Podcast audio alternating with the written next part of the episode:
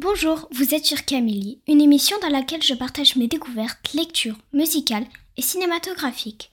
Je suis Camille, j'ai 9 ans et je suis très heureuse de partager ce moment avec vous.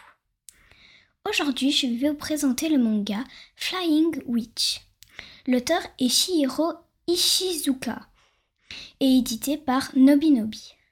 Ce manga parle de sorcellerie, de sorcières, de créatures fantastiques, un peu de cuisine, magie, amitié.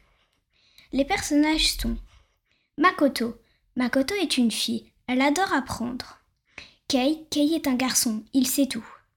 Shinatsu, Shinatsu est une fille, elle déteste les légumes, mais dans le tome 2, elle va devoir en manger.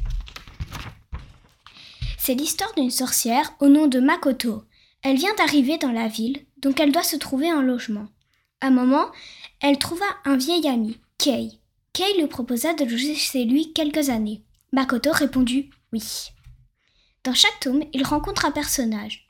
Dans le tome 1, il rencontre le livreur de printemps. Ce personnage toque aux portes pour apporter le printemps. Dans le tome 2, il rencontre Anake, la sœur de Makoto. Ce manga se passe dans une ville au Japon. J'aime ce livre parce qu'il parle de sorcellerie et aussi parce que ça reste réel même s'il y a de la magie. À lire si vous aimez les mangas je trouve qu'il devrait faire un peu plus d'action dans les tomes 1. Au revoir